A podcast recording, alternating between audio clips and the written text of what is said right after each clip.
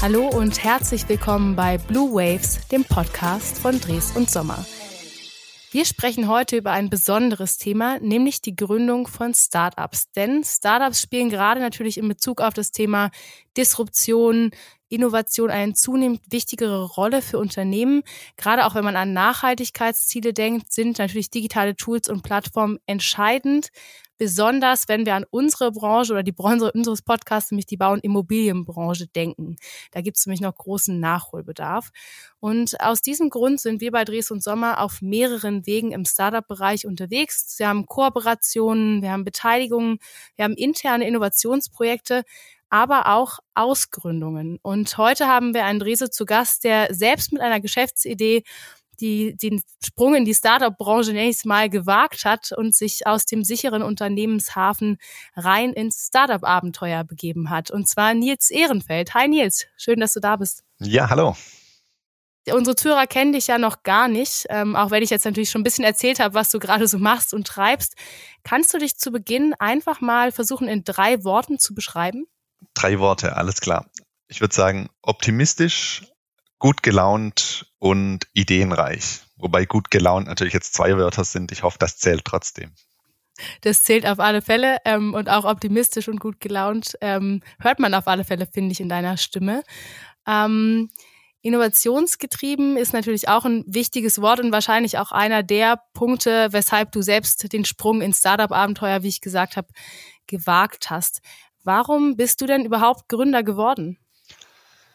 Ähm, ich glaube, das hat im Wesentlichen zwei Aspekte. Einerseits hatte ich schon immer Lust, was in, ich sage mal in Anführungszeichen eigenes zu machen, beziehungsweise mich selbstständig zu machen mit der Expertise oder den Fähigkeiten, die ich so habe. Ähm, und der zweite Aspekt ist, dass immer wenn ich feststelle, dass es für eine Fragestellung oder für ein Problem, vor dem ich stehe, keine zufriedenstellende Lösung gibt, dann ist irgendwie mein erster Gedanke, warum gibt es dafür eigentlich keine Lösung oder zumindest keine einfache Lösung? Und könnte das nicht vielleicht auch eine Geschäftsidee sein? Ähm, und warum ich jetzt konkret in diesem Fall Gründer geworden bin, um deine Frage äh, aufzugreifen, es liegt, glaube ich, an den zahlreichen Rahmenbedingungen, die da jetzt einfach irgendwie alle gut zusammengepasst haben. Einerseits natürlich eine gute Idee, die muss es erstmal erstmal haben. Ähm, dann ganz wichtig die richtigen Mitstreiter, die ich, glaube ich, auf jeden Fall gefunden habe dann die organisatorischen Rahmenbedingungen, die das Corporate Startup so mit sich bringen. Und natürlich eigentlich am wichtigsten, äh, dass die privaten Rahmenbedingungen auch genauso passen. Und ja, in diesem Fall hat das irgendwie alles gut zusammengepasst und deswegen bin ich das jetzt geworden. Genau. Hast du quasi einen neuen, neuen Beruf äh, für dich entdeckt. Ähm, jetzt genau. hast du schon gesagt, es müssen viele Rahmenbedingungen zusammenpassen die sowohl privater Natur als auch ähm, in der Organisation, wo man arbeitet. Gab es für dich so den einen entscheidenden Schlüsselmoment, wo du gesagt hast, okay, jetzt mache ich das, jetzt sind die Rahmenbedingungen für mich perfekt, jetzt muss ich das machen, sonst mache ich es nie wieder? Ähm, also sonst mache ich es nie wieder, habe ich auf jeden Fall nie gedacht. Ähm, ich glaube, es war eher ein schleichender Prozess. Ähm, von der ersten Idee damals, äh, ist auch schon wieder, ich würde sagen, fast eineinhalb Jahre her, ähm, aber ein ganz wesentlicher Aspekt, glaube ich, war die Konkretisierung beziehungsweise die Ausgestaltung des Corporate Startups. Also was bedeutet es eigentlich konkret, ein Corporate Startup? Ähm, was sind die Vorteile eines eigenen Startups? Was sind die Vorteile eines Corporate Startups? Und die so gegenübergestellt. Ähm, und ich glaube, das war für uns drei als Gründer, und ich sage jetzt bewusst wir drei, weil ähm, wäre einer von den zwei oder die beiden anderen äh, nicht mit dabei gewesen, für die ist das ja genauso ein Risiko in dem Sinne gewesen ähm, oder nach wie vor ein Risiko. Ähm, deswegen war das, glaube ich, für uns drei als Gründer einer der wesentlichen Aspekte, die dazu geführt haben, dass wir gesagt haben, ja, das machen wir jetzt. Ähm, da haben wir Lust drauf. Ähm, wir haben Lust, was Eigenes zu machen. Und ähm, so wie die Rahmenbedingungen mit dem Corporate Startup aussehen, so passt für uns das auch gut. Kannst du da mal kurz, weil ich glaube, es ist jetzt nicht für alle Zuhörer geläufig, ähm, sagen, was die Rahmenbedingungen von so einem Corporate Startup sind und was es vielleicht auch von eben einem klassischen Startup unterscheidet? Ähm, also im Wesentlichen sind wir am Ende des Tages keine Eigentümer des Unternehmens, das daraus entsteht, ähm, sondern wir sind Mitarbeitende. Hm, trotzdem natürlich dann in der Geschäftsführung unterwegs, ähm, also auch entscheidungsmächtig sozusagen. Ähm, aber man hat natürlich in dem Sinne nicht das volle Risiko, das man da trägt. Ich könnte mir gut vorstellen, dass ähm, jemand, der äh, ein eigenes Startup gründet, ich, ich nenne das jetzt einfach mal eigenes Startup, ob das jetzt der richtige Begriff ist oder ob das der, der Begriff ist, der da passt, sei mal dahingestellt, ähm, wird vielleicht auch sagen, ein Corporate Startup äh, ist ja viel zu leicht oder kein Risiko oder keine Ahnung was. Ähm, ist natürlich nicht der Fall, ist natürlich genauso ein Risiko, ähm, nur auf eine andere Art und Weise, glaube ich. Und der wesentliche Unterschied, der darin eigentlich liegt, ähm, ist, dass wir einen großen Investor haben, der als Corporate da dahinter steht und zumindest in der jetzigen Phase, wer weiß, was da zukünftig noch kommt, ähm, und uns da unterstützt und ich sage mal in Anführungszeichen den Rücken frei hält, ähm, und wir nicht äh, von Woche zu Woche überlegen müssen, können wir den nächsten Monat noch bezahlen oder schaffen wir das da über die Runden zu kommen und co. Und uns wirklich auf das Produkt konzentrieren und auf den Kunden, auf das Problem, das wir lösen wollen. Und das ähm, hilft uns enorm, da wirklich den richtigen Fokus zu setzen und äh, ja, sich mit äh, Themen zu beschäftigen, die wir auch wirklich, die auch wirklich das Ergebnis vorantreiben. Das heißt, euch wird so ein Stück weit der Rücken freigehalten. Mein Gedanke war jetzt tatsächlich, dass ja bei so, ich nenne sie jetzt mal eigene Startups, klassische Startups, ich weiß tatsächlich auch nicht ganz konkret, was da die richtige Begrifflichkeit ist, ähm, die Suche nach dem Investor ja eine der wichtigsten Punkte ist. Ne? Weil ich kann natürlich eine Idee haben, solange ich keinen Investor habe und damit kein Geld habe, wird es die wahrscheinlich nicht auf die Straße bringen. Ähm, war das jetzt bei euch so, dass von Anfang an klar war, Dreso ist Investor oder musstet ihr euch da schon auch noch ein Stück weit irgendwie beweisen? Also das Beweisen ist definitiv ein sehr wichtiger Aspekt des Ganzen und das mussten wir tun und müssen wir auch immer wieder tun, weil natürlich auch Dreso überlegt, hm, investieren wir da weiter rein oder nicht. Das heißt, äh, da kommen wir auch nicht drum rum, was ja auch gut ist, weil äh, wir wollen ja auch nicht irgendwie ähm, in einer äh, äh, Traumwelt irgendwie unterwegs sein, sondern wir müssen auch irgendwie beweisen, dass das, was wir da tun, am Ende auch wirklich dafür sorgt, dass Geld wieder reinkommt, weil äh, so, so schön ein Startup und äh, klischeemäßig hip und cool ein Startup auch wirkt, am Ende des Tages geht es darum, natürlich damit Geld zu verdienen. Und ähm, dazu gehört das Beweisen genauso dazu. Ob das jetzt dann nur Treso ist oder vielleicht auch zukünftig noch äh, weitere Investoren, ähm, das äh, hängt von der Entwicklung ab, wie es sich entwickelt. Und ob das von Anfang an Treso war, das war auch nie so ganz klar. Also ähm, es war auch nicht äh, so, dass ich gesagt habe, hey, ich habe hier eine Idee. Ähm, Treso sagt, okay, ich investiere, äh, Idee finde ich gut, wir investieren sozusagen, äh, sondern ähm, auch ich habe überlegt, ist Treso der richtige Investor? Ne? Ähm, oder brauche ich noch weitere Investoren? Ist Treso nur der einzige Investor?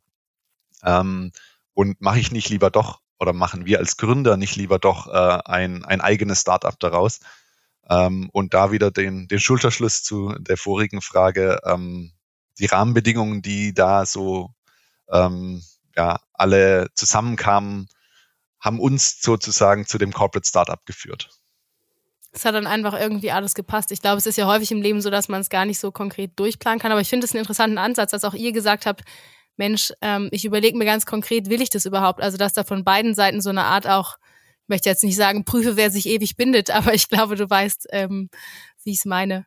Ja. Ähm, Jetzt hast du ja schon häufig gesagt, ihr als Gründer, ähm, hinter Anchor Decisions, so heißt euer Startup, stehen ja drei Gründer. Wie hast du denn die richtigen Partner gefunden? Und war auch das von Anfang an eigentlich schon vorprogrammiert oder war das auch eher zufällig? Ähm, ja, ich glaube auch da ist der Zufall wieder ein ganz wesentlicher Aspekt dabei. Ähm, und ich glaube, vorprogrammiert gibt es bei Startups sehr, sehr selten, ja, wenn überhaupt. Ähm, also es hat damit angefangen, dass ich zuerst, ähm, als die Idee so ein bisschen, als ich die Idee ein bisschen konkretisiert habe, dass ich bei unterschiedlichen Entwicklern angefragt habe. Ähm, das war aber irgendwie alles nicht so wirklich zufriedenstellend, weil man hätte sehr viel Geld in die Hand nehmen müssen für den ersten Prototypen, ohne wirklich zu wissen, ist das Ergebnis, das daraus entsteht, wirklich das, was dem Kunden das Problem löst, weil wir einfach in einer so frühen Ideenfindungsphase waren. Ähm, und das ist ja auch so ein bisschen das Wesen eines Startups. Das äh, gilt ja für alle, auch für ein Corporate Startup. Ähm, es ist irgendwie eine sehr unvorhersehbare Umgebung, die sich immer an dem Kunden orientieren muss, beziehungsweise sich auf ändernde Rahmenbedingungen reagieren muss. Ähm, und deswegen habe ich gedacht, okay, ich gehe weg von der großen Entwicklerbude, die sagt, sie gibt mir ein fertiges, tolles Produkt, ähm, hin zu kleineren Freelancern, ähm, oder nur einem Freelancer, bei dem das auch vielleicht persönlicher, auf einer persönlicheren Ebene funktioniert, man in kleinen Schritten das Ganze angehen kann.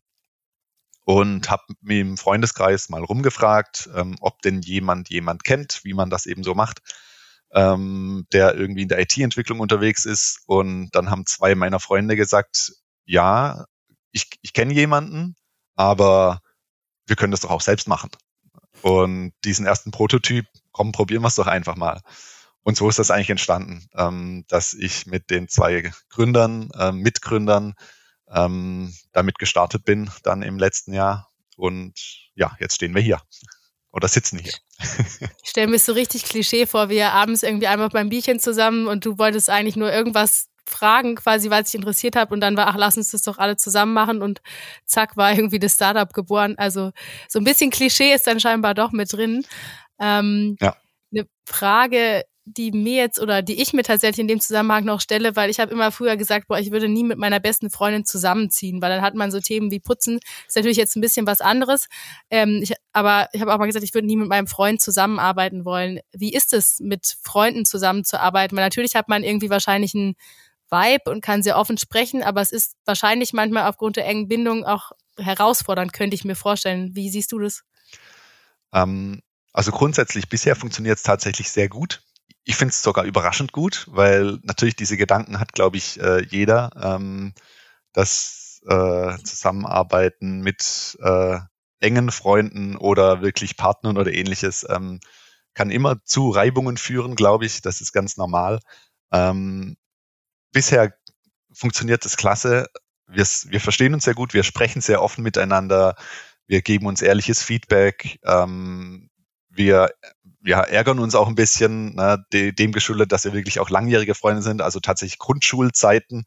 Ähm, wir kennen uns daher sehr gut, wir kennen, äh, wer wie tickt, wer welche Hobbys hat, äh, alles, was dazugehört.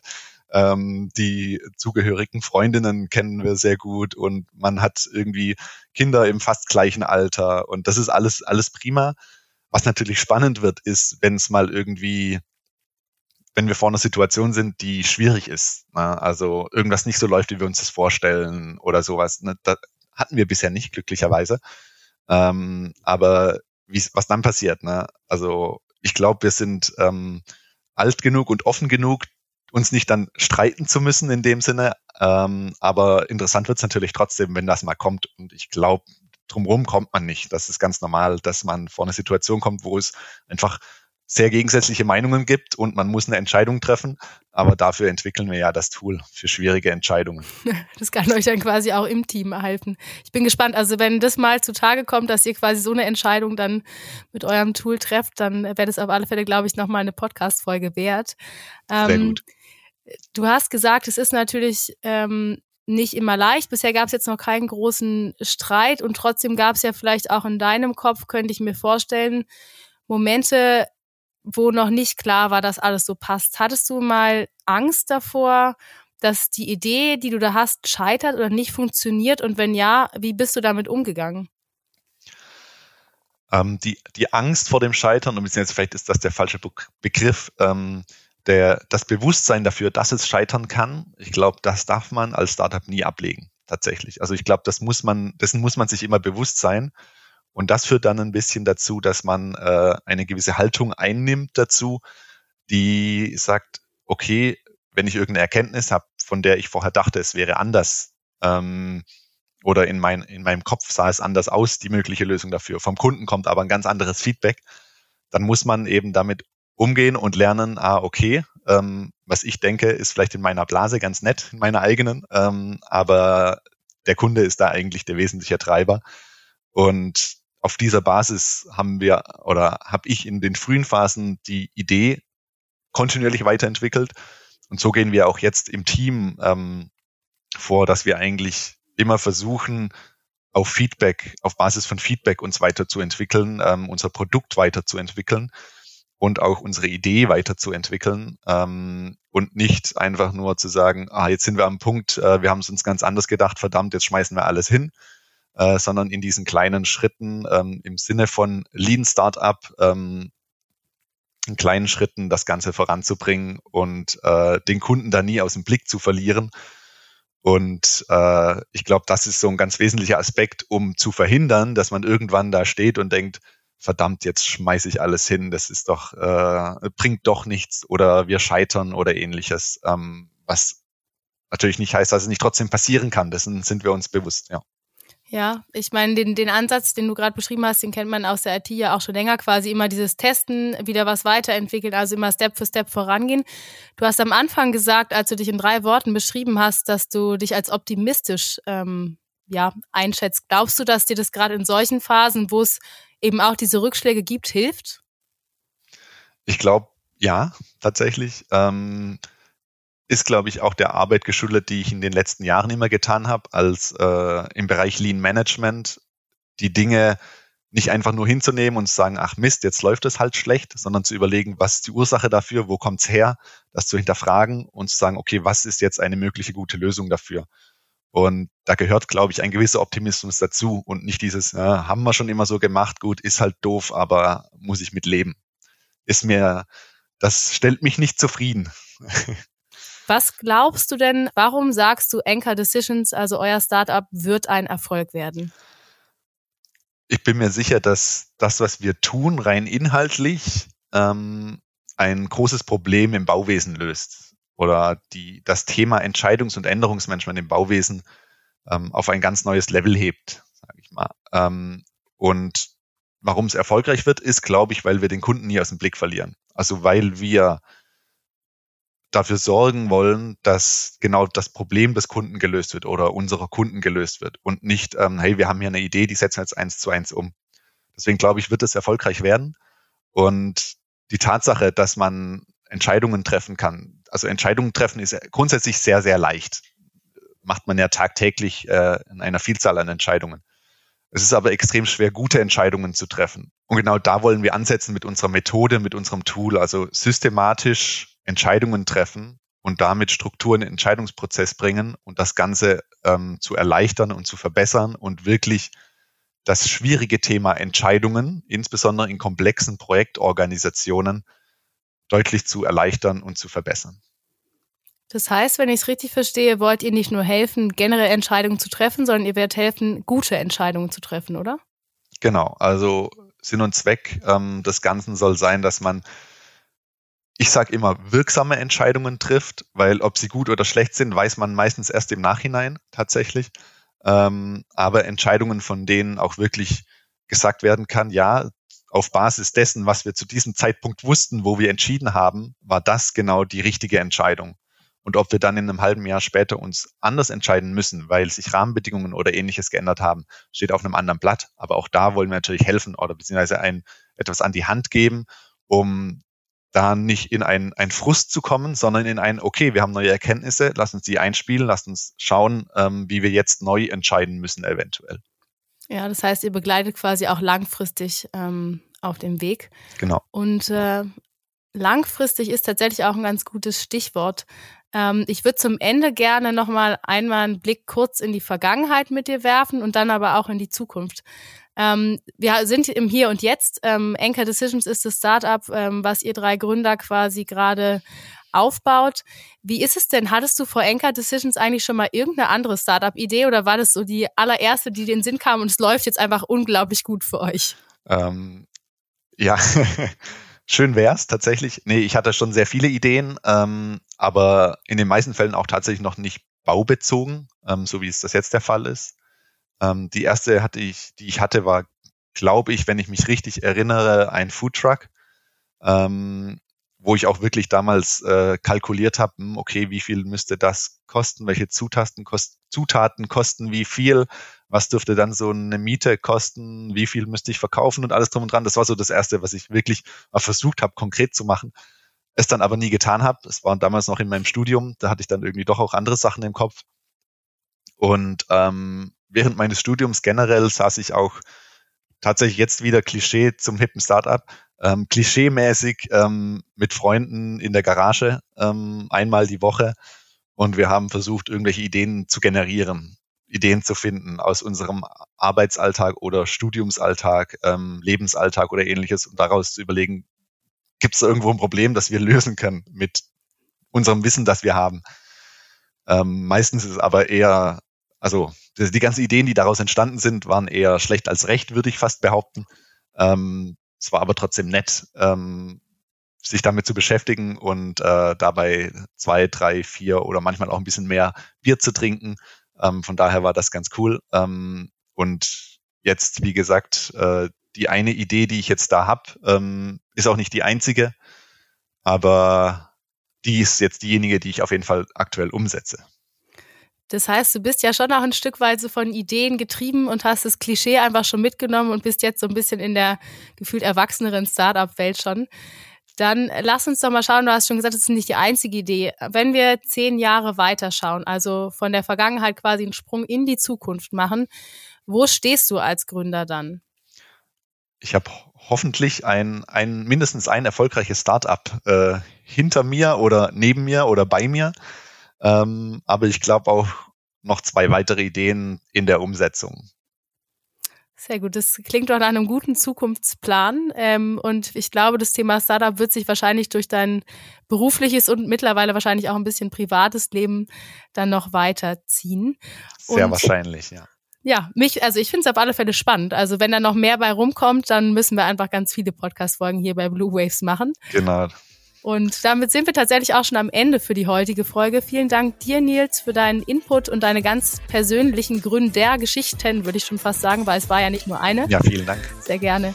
Und wenn Sie, liebe ZuhörerInnen, jetzt an weiteren Informationen interessiert sind, dann klicken Sie gerne auf den Link in der Episodenbeschreibung oder vernetzen sich direkt mit uns auf LinkedIn. Ich bedanke mich fürs Zuhören und sage bis zur nächsten Folge Blue Waves im Podcast von Dres und Sommer.